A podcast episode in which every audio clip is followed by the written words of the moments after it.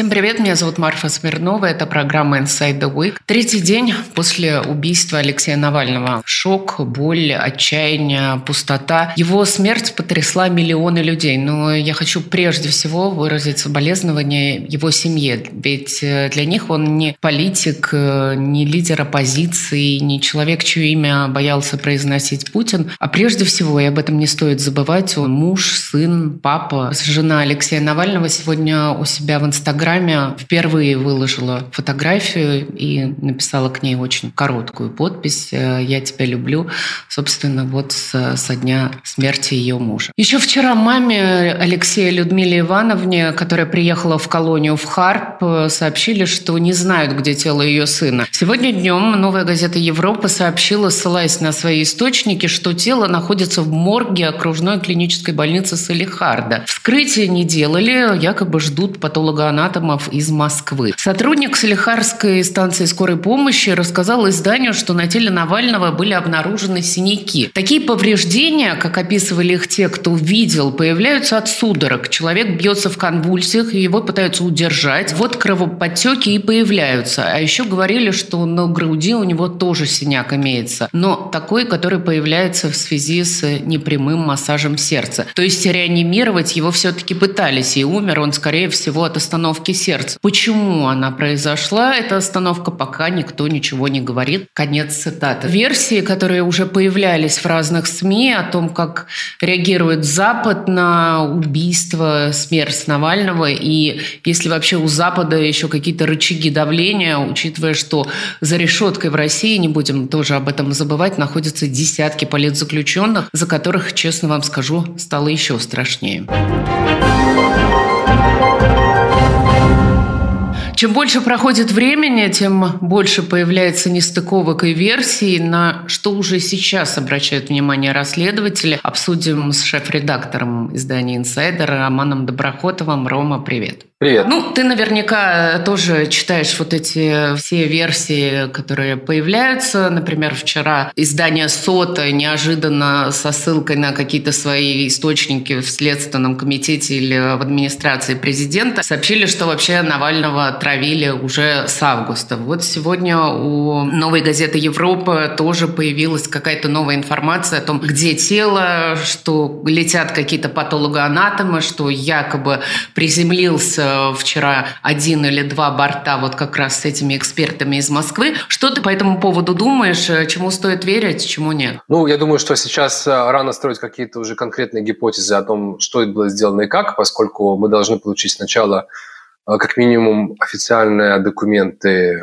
экспертизы, и мы не хотим какие-то свои версии озвучивать сейчас, потому что мы не хотим, чтобы эти данные экспертизы подстроились под а, наиболее правдоподобную версию. То есть у нас уже есть представление о том, что было бы неправдоподобной версией. Скорее всего, мы ее и увидим, но просто не хочется это обосновывать сейчас, чтобы они э, не подучились и быстренько не подправили все, все как надо. Но так или иначе, выглядит эта смерть, конечно, очень э, подозрительной, не похожа на то, чтобы э, это было просто итог какой-то развивающейся болезни. А те интерпретации, которые официально звучали через какие-то источники, они э, тоже выглядят довольно странно. Вот. Параллельно с этими медицинскими экспертизами. Мы пытаемся еще, скажем так, логистически понимать, что происходило, в смысле, кто приезжал в тюрьму, кто, кто, кто уезжал и так далее. То есть есть разные способы расследования того, что происходит. По крайней мере, мы будем их продолжать. Я думаю, что скрыть там все довольно сложно, поскольку место очень отдаленное. Они как раз, может быть, думали, что если они это перенесут куда-то далеко, куда такой нормальной даже дороги нет, то там можно будет все сделать по-тихому. Но с другой стороны, наоборот, если туда так сложно добраться, то каждый, кто туда передвигается, да, он оказывается на виду, и его легче отфильтровать. Вот, поэтому на самом деле э, скрыть следы будет довольно сложно. Я думаю, что если там кто-то побывал, кого там не должно было быть, мы его найдем. Ты говоришь, что у вас уже есть какие-то версии. Я понимаю, что мы не можем углубляться в детали, но все равно интересно, о каких фактах э, вы основываете свои аргументы? То есть вот по тому, как, например, выглядел Навальный в последнее время, или вот по аудиозаписям, которые есть э, его голоса, мы предполагаем, что он находился вполне э, в здравии, и не то чтобы это была да, естественная смерть, как изначально нам говорили. В общем, ты можешь немножко вот приоткрыть завесу тайны, на что вы сейчас с другими расследователями обращаете внимание? Ну, опять же, если мы э, слишком конкретизируем, то они увидят, на что мы обращаем внимание, и там все попытаются сделать э, достаточно правдоподобно, поэтому э, я сильно конкретизировать не буду, но скажу лишь то, что наше расследование учитывает все предыдущие расследования, в том числе отравление того же Навального, а также многие другие отравления.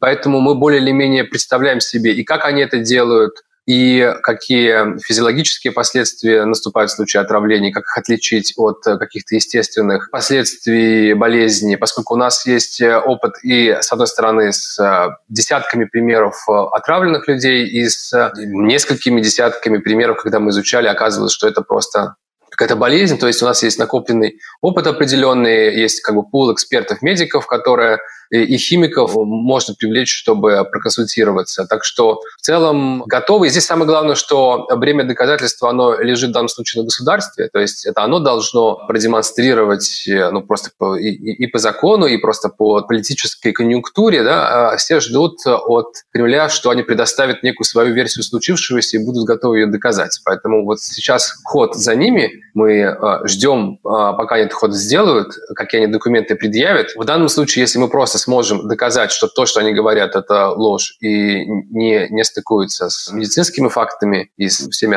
остальными данными, которые у нас есть, э, то это уже может считаться доказательством их причастности именно к насильственной смерти в тюрьме.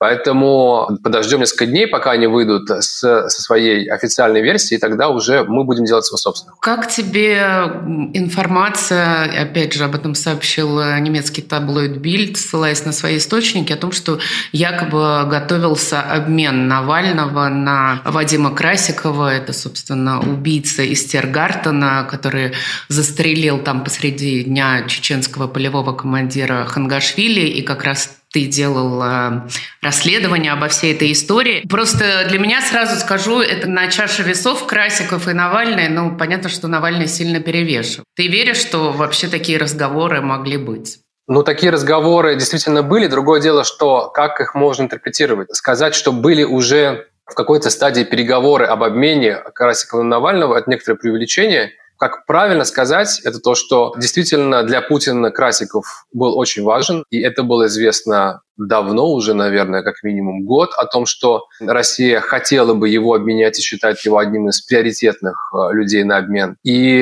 недавно Путин это подтвердил, по сути, в своей речи, где он назвал Красикова патриотом и всячески его расхваливал. Сидит в одной стране, в стране союзника Соединенных Штатов, человек, который из патриотических соображений э, ликвидировал в одной из европейских столиц бандита. Ну, нашелся патриот, который ликвидировал в одной из европейских столиц. Это серийный киллер, который убил, а, ну, как минимум два предпринимателя точно мы знаем, что он убил в России, именно заказанные убийства. Полагаем, что он был с Путиным лично знаком, и а, убийство Хангашвили выполнял по личному приказу Владимира Путина, и для Путина было принципиальным довольно делом вернуть его домой, поскольку, ну, как бы он выполнил задание, он никого не сдал, а, типа, хорошо держится, нужно остальным путинским спецслужбам и остальным будущим киллерам показать, что вот Путин за таких заступается. Это довольно принципиально для Путина дело дело. То, что для э, Путина Красиков был приоритет, было понятно. А вот хочет ли Путин кого-то обменивать на Навального, было непонятно. Со стороны Европы, со стороны там, США, там были посредники, которые пытались э, как-то э, сделать так, чтобы включить в переговоры об обмене,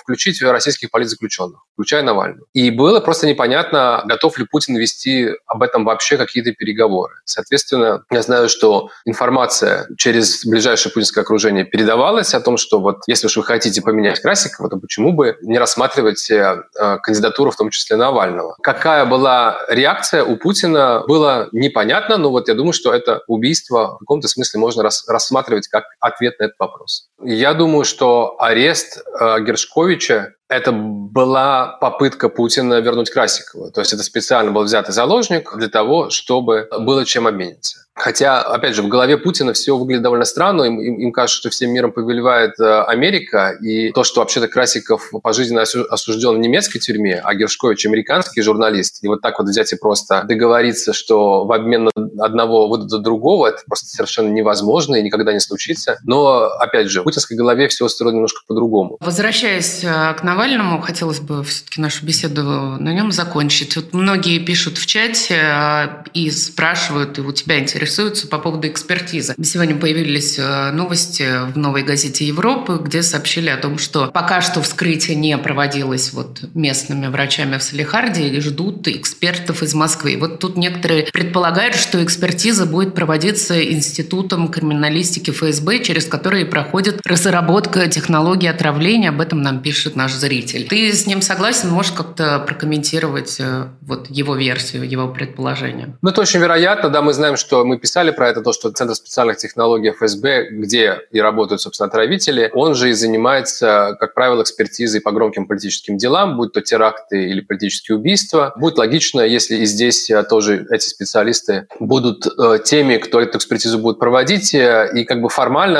это будет нормально, да, то есть как бы а, они, они это должны делать. Другое дело, что в реальности, по сути, получается, что главным подозреваемым в убийстве предоставляется право анализировать, э, что произошло. Понятно, что уровень доверия к всему, что они скажут, будут изначально нулевой, но тем не менее, учитывая эффективность российского государства, российских э, спецслужб, сделать какую-то правдоподобную версию в случае, если они сами э, виноваты, ну, у них редко получается это сделать убедительно. Не, не хочу сказать, что мы вообще не рассматриваем никакие возможности смерти от естественных причин, потому что условия для жизни там были созданы не человеческие, и, конечно, у любого человека может испортиться здоровье. Теоретически можем себе представить, что именно условия жизни добили, в данном случае, Навального. Поэтому мы, конечно, это будем тоже рассматривать как одну гипотезу, но мы будем очень-очень скептически, критически рассматривать все, что идет от Центра специальных технологий ФСБ. Рома, большое спасибо. Шеф-редактор издания The Insider Роман Доброхотов.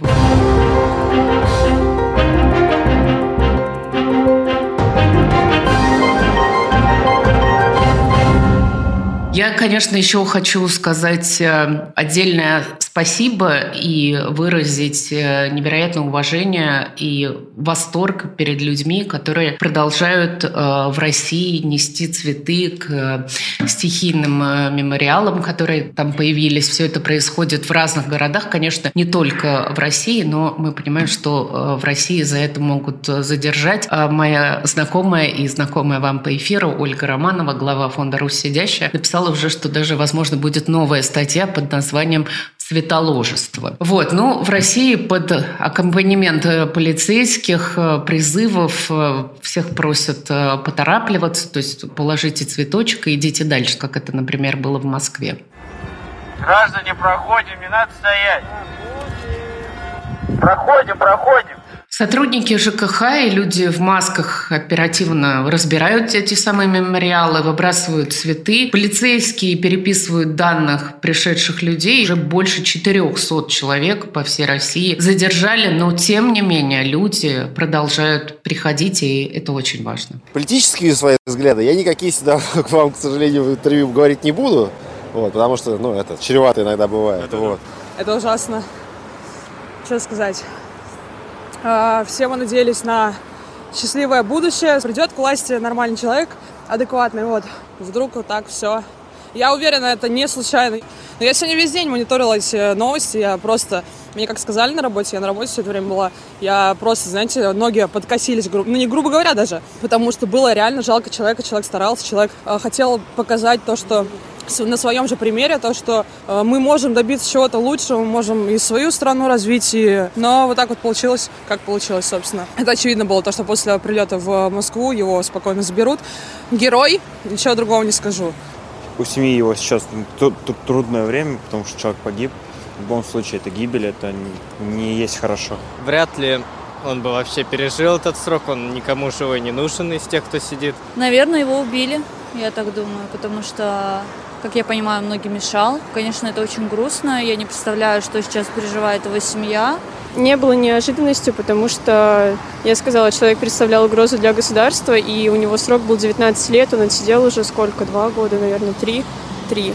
Вот. И все равно он бы вышел на свободу, и ну, все равно что-то бы с ним опять сделали, наверное. Как будто бы немножко тяжелее на первый взгляд. Я просто комик, только сейчас с выступления иду.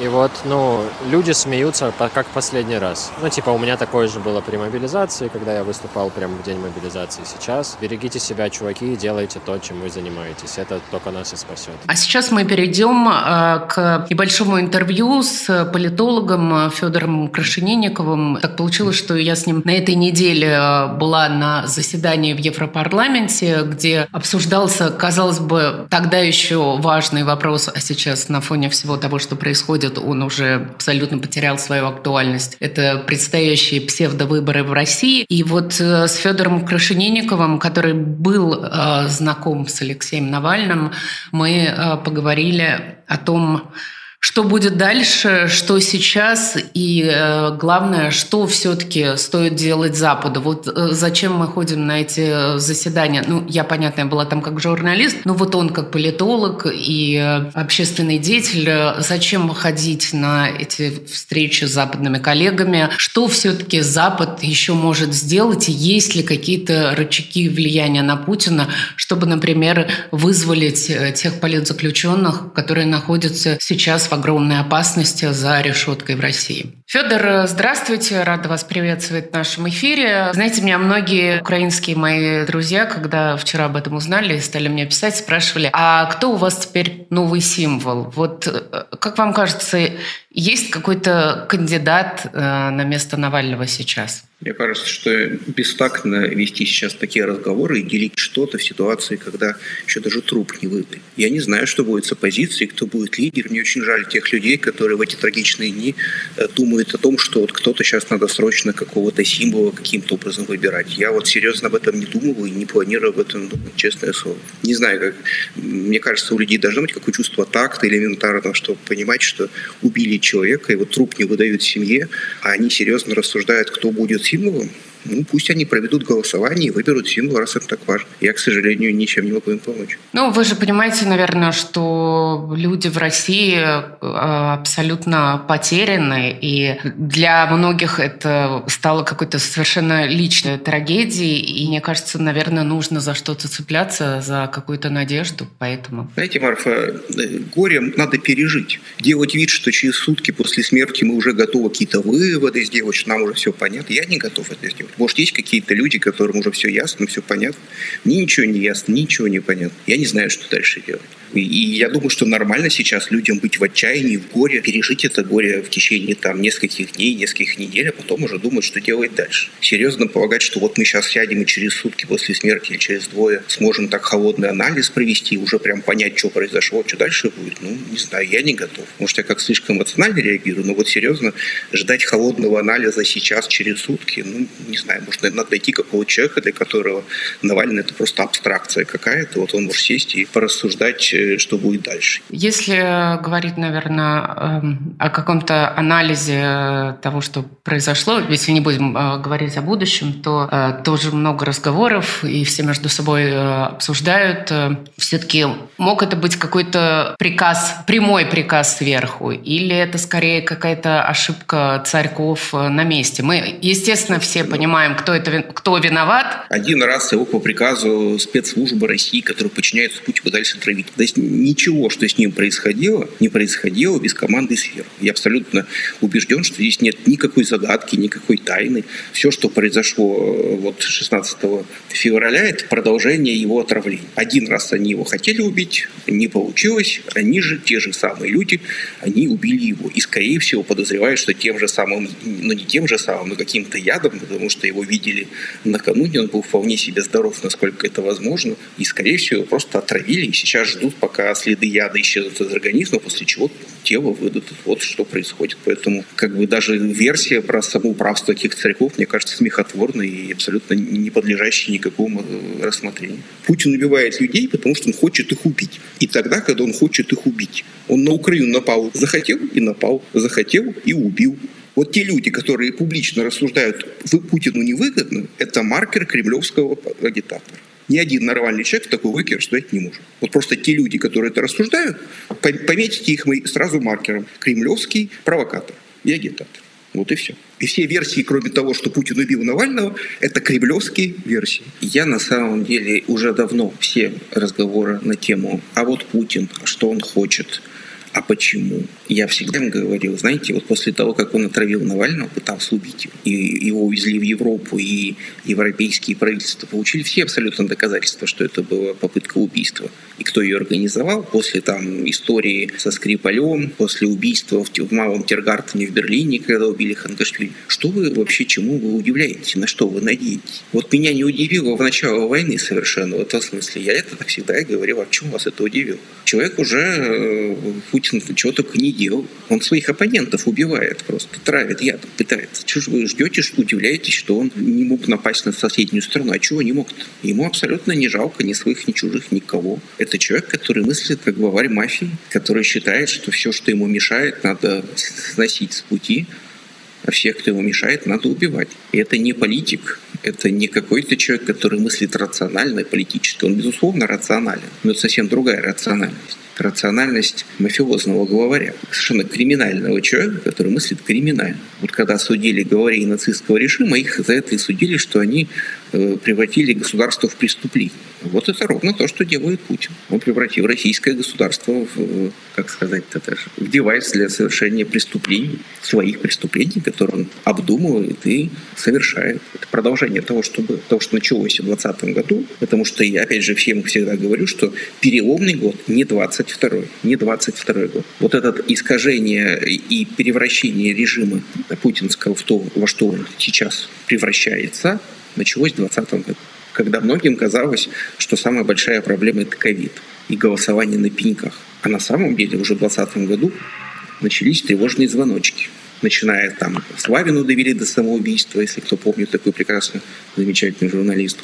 По всей России, на самом деле, начались обыски и преследования людей – я вот не хочу себя ставить в этот ряд. Но мне вот в 2020 году пришлось уехать, и вовсе не потому, что мне захотелось. А потом, потом самая кульминация – это покушение, конечно, на Навального. Попытка убить Навального и то, что вскрылась целая сеть э, покушений, которые тогда готовились.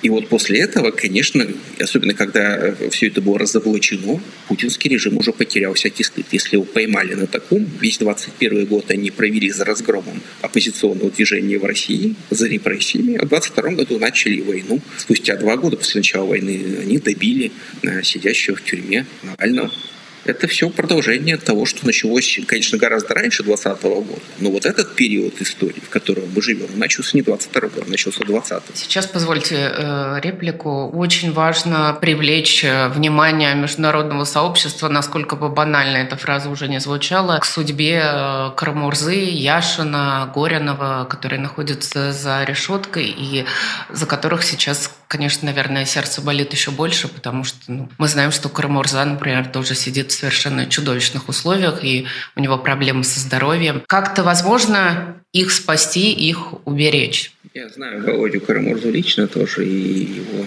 супругу, и я тоже часто думаю о том, как тяжело ему приходится, потому что он все-таки не такой физически здоровый, крепкий человек, как Алексей, и, в общем, до этого уже пережил две атаки. И они все находятся в огромной опасности. Но мы не должны делать вид, что хлопоты западных лидеров могут что-то существенно изменить. Потому что достаточно посмотреть на то, что творится в Беларуси, где люди просто месяцами не знают, живы они, не живы, лидеры оппозиции, сидящие в тюрьме. Там люди сидят в пыточных, страшных условиях, и ничего не происходит. Люди сидят в тюрьмах, люди умирают, люди погибают. И я думаю, что Путин глядя на это, это же старая грустная шутка, что мы смотрим этот сериал на два сезона, просто отстаем от Беларуси. Я думаю, глядя на Лукашенко, ну а что я так не могу? Что за вольности какие-то? Оппозиционеры сидят в тюрьмах, что-то на свободу передают, какие-то угрозы, компании организуют. Я думаю, что нас сейчас ждет очень тяжелое будет время. Станет хуже гораздо, мне кажется. И те люди, которые находятся в тюрьме, они, безусловно, находятся под огромным риском. А что, собственно, помешает Путину сделать с ними это тоже? Я не хочу про это думать, я надеюсь, что этого не будет.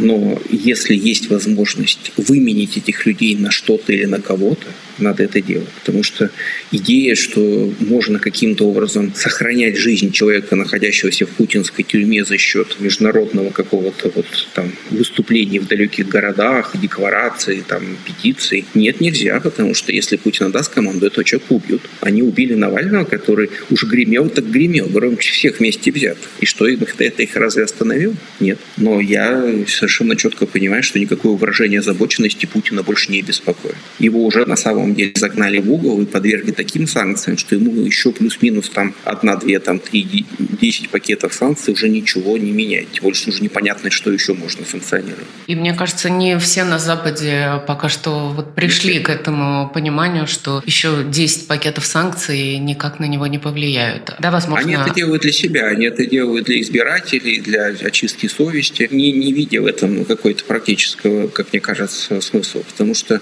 весь э, ресурс санкций, которые прямо что-то делали болезненно, они или уже давно введены, или э, их избегают, потому что они бьют там и по Западу.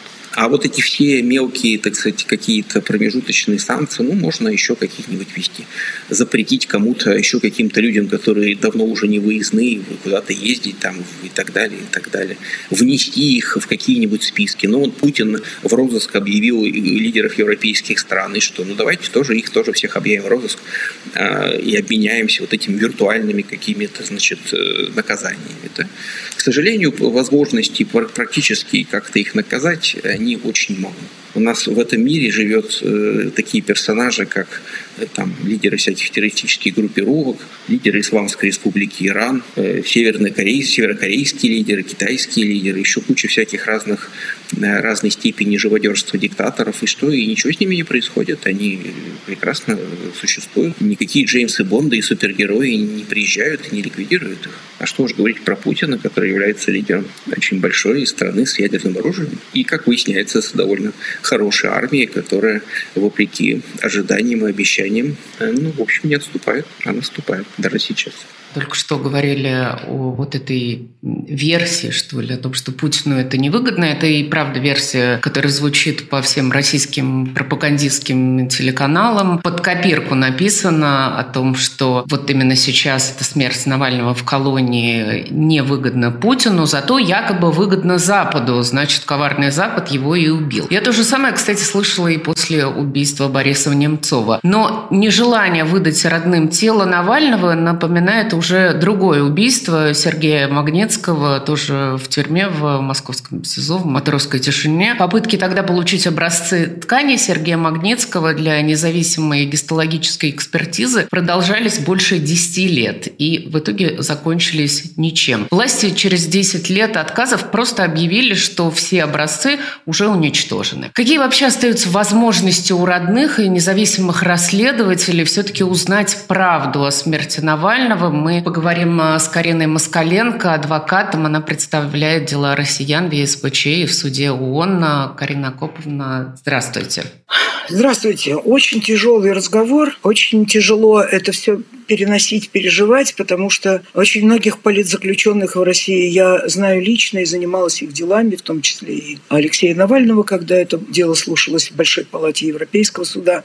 И, собственно, по, нашей, э, по нашему обращению в Большую палату э, и было, было рассмотрено дело в публичном заседании, и были признаны нарушения, в том числе и политическая направленность преследования, и преследования в целях противных Европейской конвенции. Все это уже в прошлом. Здесь в Страсбурге Алексей был лично, он сам выступал перед судом и, э, в общем, снискал к себе большое уважение э, за свою э, прямоту и очень четкие определения того, что происходит. Я очень хорошо знакома с Володей Карамурзой, мы большие друзья с ним. Я каждодневно переживаю за него, я переживаю за адвокатов, Карамурзы, и Навального, и других узников совести, потому что это мои коллеги, друзья, они сейчас либо в тюрьме, либо в изгнании. Всем очень тяжело, но смертельная тревога за судьбы многих моих подзащитных, состояние здоровья которых вызывает страшное опасение. Я не хочу их сейчас даже перечислять, потому что, вы знаете, потому что я за них боюсь. Раньше, вот я вам скажу, я работаю все-таки с 70-х годов, и я помню и Советский Союз, и перестроечное время. Я уже 47-й год адвокат, я знаю, как это работало. Работало больше всего ситуация, при которой а, человек не был забыт. Вот если о нем знают, то вы можете быть хотя бы спокойны, что жизнь его будет сохранена. И сейчас это не работает. Почему? Да, степень отвязанности, я даже не знаю слова э, подобрать э, цензурное, российских властей, она такова, что, наверное, они не боятся уже ничего. В отношении ситуации с Алексеем Навальным, я действительно не спешила бы ни с какими выводами. Вот почему. Я знаю, что один из моих подзащитных был просто спасен в связи с паникой, что его могут убрать перед самыми Олимпийскими играми. Он просто был эвакуирован из э, э, из э, колонии и из России целиком, просто потому, что это было невыгодно действующей власти. Что могло случиться с Алексеем после того, как Людмила Ивановна говорит, что она его видела действительно бодрого, действительно жизнелюбивого, действительно несгибаемого? Что могло произойти за несколько дней? Почему семья до сих пор не верит в его смерть? Я могу понять. Более того, я разделяю требования семьи предоставить тело, не выдать, как пишут некоторые, потому что надо сейчас не тело выдавать, а допускать защиту членов семьи до проведения экспертизы. Допускать их просто вместо проведения экспертизы. Я надеюсь, что защита сейчас представлена серьезными адвокатами, которые всю массу своих запросов уже направили и получают ответы или не получают ответы. А если не получают ответы, значит, это тоже о многом свидетельствует свидетельствует. Но запросы посылать надо и требовать участия в проведении экспертизы надо. И я понимаю родных, которые, не увидев тело Алексея Навального, не желают верить то, что его нет. Я допускаю самые разные сценарии. Алексея очень старались изолировать. Собственно, с этой целью были арестованы все его адвокаты. И власти думали, что никто не осмелится в дальнейшем взять на себя защиту Алексея. Его не случайно изолировали, ему хотели создать именно ситуацию полного забвения – и это, может быть, достигается какими-то другими целями. Зная хитроумную позицию наших властей, я не, не могу исключить ничего. Я хочу напомнить первые дела, которые мы международные адвокаты, адвокаты э, и юристы-международники выиграли в международных судах. Это дело Ланцовой против России, когда власти сказали, мы не убивали Ланцова. Это был 2000 год. Мы не убивали Ланцова. У него просто были плохие условия содержания под стражей. Мальчик прожил 27 дней в тюрьме и не выдержал, и не, ему не оказали медицинскую помощь. Он на, на, носил, на носилках скончался, когда его несли через двое суток после того, как он уже потерял сознание в медсанбат. Тогда российским властям четко сказали на, меж, на языке международного права, это нарушение права на жизнь на вашей совести. Не надо убивать, надо создать такие условия, чтобы человек не мог выжить, и тогда вы ответственны за жизнь человека. Карина Акубовна, спасибо вам большое за этот монолог. Я бы, если бы могла Простите, встать... у меня просто за эти два Нет, дня... Нет, я, я вам говорю, если бы я могла встать и не нарушить э, кадр и режиссуру, я бы вам поклонилась, вот честное слово. И э, мне кажется, очень многие зрители наши тоже, потому что нескончаемый поток комментариев э, с благодарностью вам за эти слова. Кстати, уже появилась петиция, которую можно подписать. Ее запустила «Новая газета» о предоставлении семье Алексея Навального записи с видеорегистраторов сотрудников ИК-3. Это, собственно, колония, в которой находился Алексей Навальный в Харпе. И вот ее подписало уже э, почти на данный момент 19 тысяч человек. Вы можете тоже подписать. Ну, а мы вернемся немножко к международной политике естественно, мир возмущен, мир, мир соболезнует, но что реально может сделать Запад? Джо Байден три года назад, когда Навальный вернулся в Россию, грозил Путину разрушительными последствиями, это я цитирую, если с Навальным что-то случится в тюрьме. Вот случилось, и Байдена попросили уточнить, так какие именно последствия он имел в виду? Это было три года назад. За это время они столкнулись с огромным количеством последствий. Они потеряли более 350 тысяч солдат. Они оказались в ситуации, когда на них наложены огромные санкции во всех сферах. И мы размышляем над тем, что еще можно было бы сделать. США размышляют, действительно ли все рычаги использованы, и Запад никак не может больше оказать давление на Путина. К нашему эфиру присоединяется Маргарита Завадская. Маргарита, здравствуйте. Мне будет непросто после Карины Акоповны ее пламенной речи говорить. Многое из того, что она сказала, настолько справедливо, что наворачиваются слезы на глаза. Но а, я буду, наверное, комментировать, отвечать на ваши вопросы как политолог. Я все-таки не юрист, и э, у меня немного другая перспектива на то, что происходит э, сейчас, и то, как реагируют разные страны на убийство Алексея Навального. Совершенно бесчеловечные и э, не поддающиеся никакому описанию трагедии, которую мы все с вами переживаем, и весь мир, который вообще хоть как-то ценит права человека и демократию. Что здесь возможно сделать в данной ситуации? На самом самом-то деле надо понять, насколько сейчас проницаем российский политический режим, его интересы со стороны а, международных акторов. То есть что вообще можно делать, какого рода урон можно нанести позициям российского политического режима. То есть я могу рассуждать в таких терминах. Все, что касается правового поля, запущены петиции. В большинстве своем реакция все-таки лежит именно в сфере скорее политических взаимодействий, интересов. То есть реакция э, западных лидеров в целом выглядит, я ожидала немного более, простите, людоедской реакции, и была даже в некотором смысле приятно удивлена тому, что все-таки видим, несмотря на два года чудовищной войны, хоть какую-то нотку сочувствия э, в отношении людей с красными паспортами, особенно те, которые находятся за решеткой. Вот. Я думаю, что э, это уже, наверное, неплохой знак. Видите, у меня планка совсем другая. Для тех, кто находится за рубежом, видимо, ситуация видится чуть, чуть, чуть иначе. Возвращаясь к тому, что может сделать международное сообщество, многое зависит от того, какой нарратив, какую историю мы сейчас с вами сформулируем. Когда я говорю «мы», я имею в виду экспертное сообщество, журналистов, правозащитников, средства массовой информации, политиков, которые сейчас находятся как внутри, так и за пределами Российской Федерации, сформулировать нарратив о том, что все-таки виноват не Запад в том, что случилось, виноват конкретное лицо и конкретный политический режим. Это раз. Не забывать. Я понимаю, что все устали винить Путина в чем-то, но вообще-то мы понимаем, кто виноват, и мы понимаем, что происходит. И не забывать это делать. Самое главное сейчас не формулировать, скажем так, атрибуцию ответственности, простите меня за академизм, в духе, что это вот мы что что-то не досмотрели, мы что-то там проворонили, это, не знаю, это вина того, что, не знаю, Запад забыл Россию или еще что-то происходит. Мне кажется, если надо очень четко по фактам настоять на том, чтобы были собраны максимально любые все доказательства, были собраны все свидетельства о том, что происходило на территории ИК-3. Это нам понадобится в будущем. Это понадобится, собственно, я надеюсь, когда-нибудь России, которая будет выглядеть не так, как она выглядит сейчас, российский политический режим. И это просто, ну, это, это наша совесть, коллективная совесть и коллективная ответственность. Если не мы, никто из нас не сделает. Это раз. Во-вторых, э, четко сформулировать сообщение и послание того, что мы хотим конкретно от каких органов власти э, на уровне Евросоюза, Еврокомиссии, Европарламент. Если речь идет об американских органах, мы точно должны понимать, что э, ЕС и Соединенные Штаты Америки – это разные политические сущности, нет никакой, никакого мифического коллективного Запада.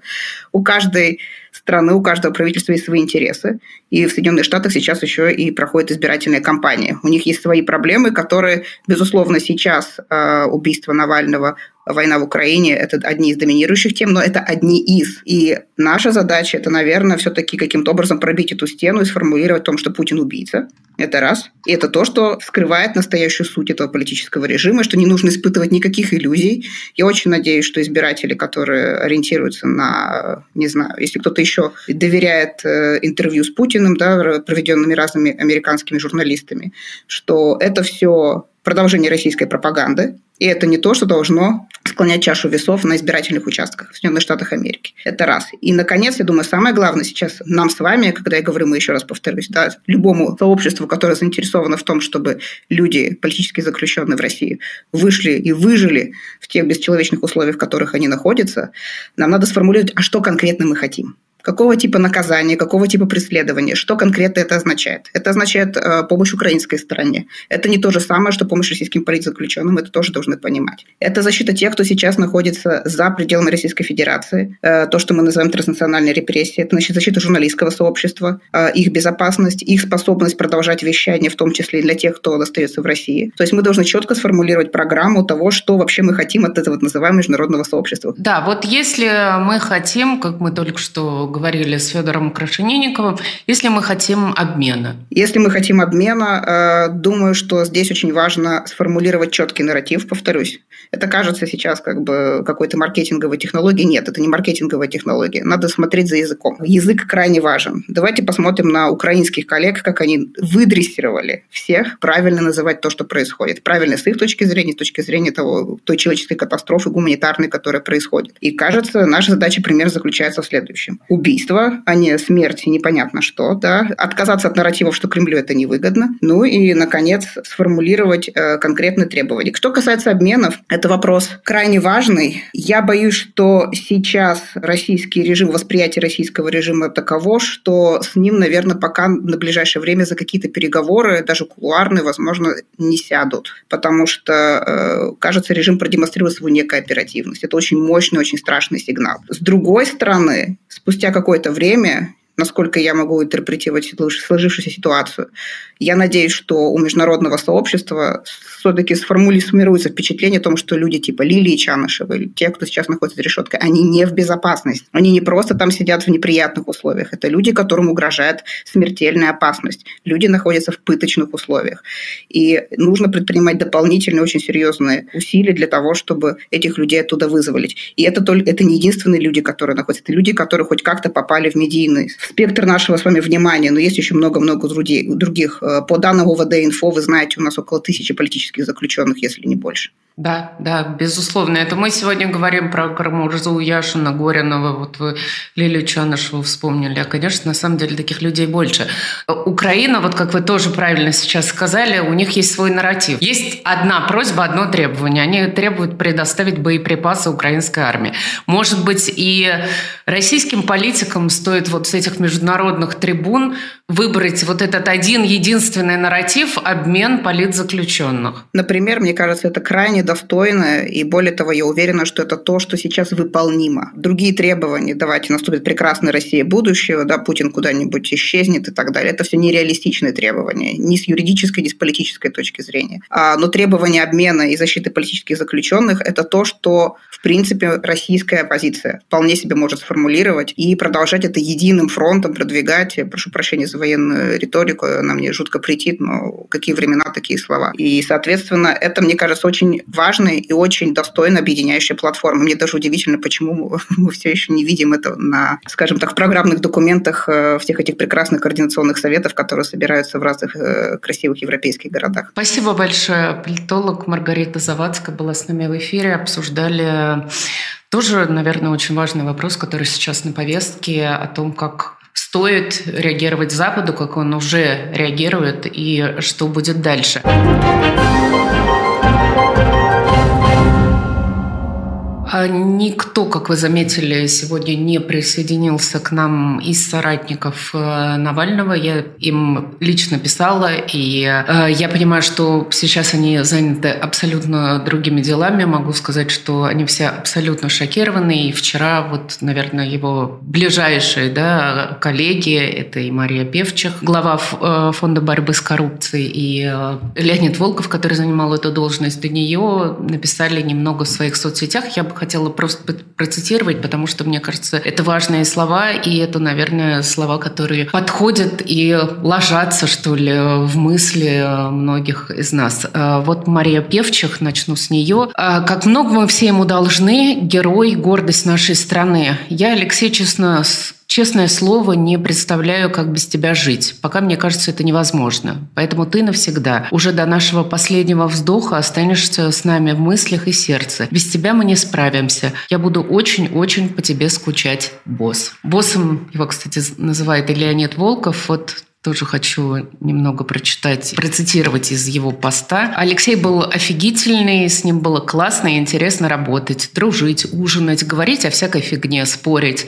обсуждать политику, придумывать. Он был прирожденным политиком, очень талантливым, очень работоспособным. И от себя и от всех вокруг он требовал одного – не опускать руки, не сдаваться, не унывать. Ну, как требовал? Показывал своим примером так, что стыдно и невозможно было не следовать этому примеру. Этого он хочет от нас и сейчас. Дело его жизни должно победить. На этих, э, мне кажется, очень важных словах, э, которые написал у себя в Инстаграме, в Телеграме Леонид Волков. Я бы хотела закончить э, сегодняшний эфир. Всем спасибо, не унывайте и не опускайте руки, как того требовал Алексей Навальный.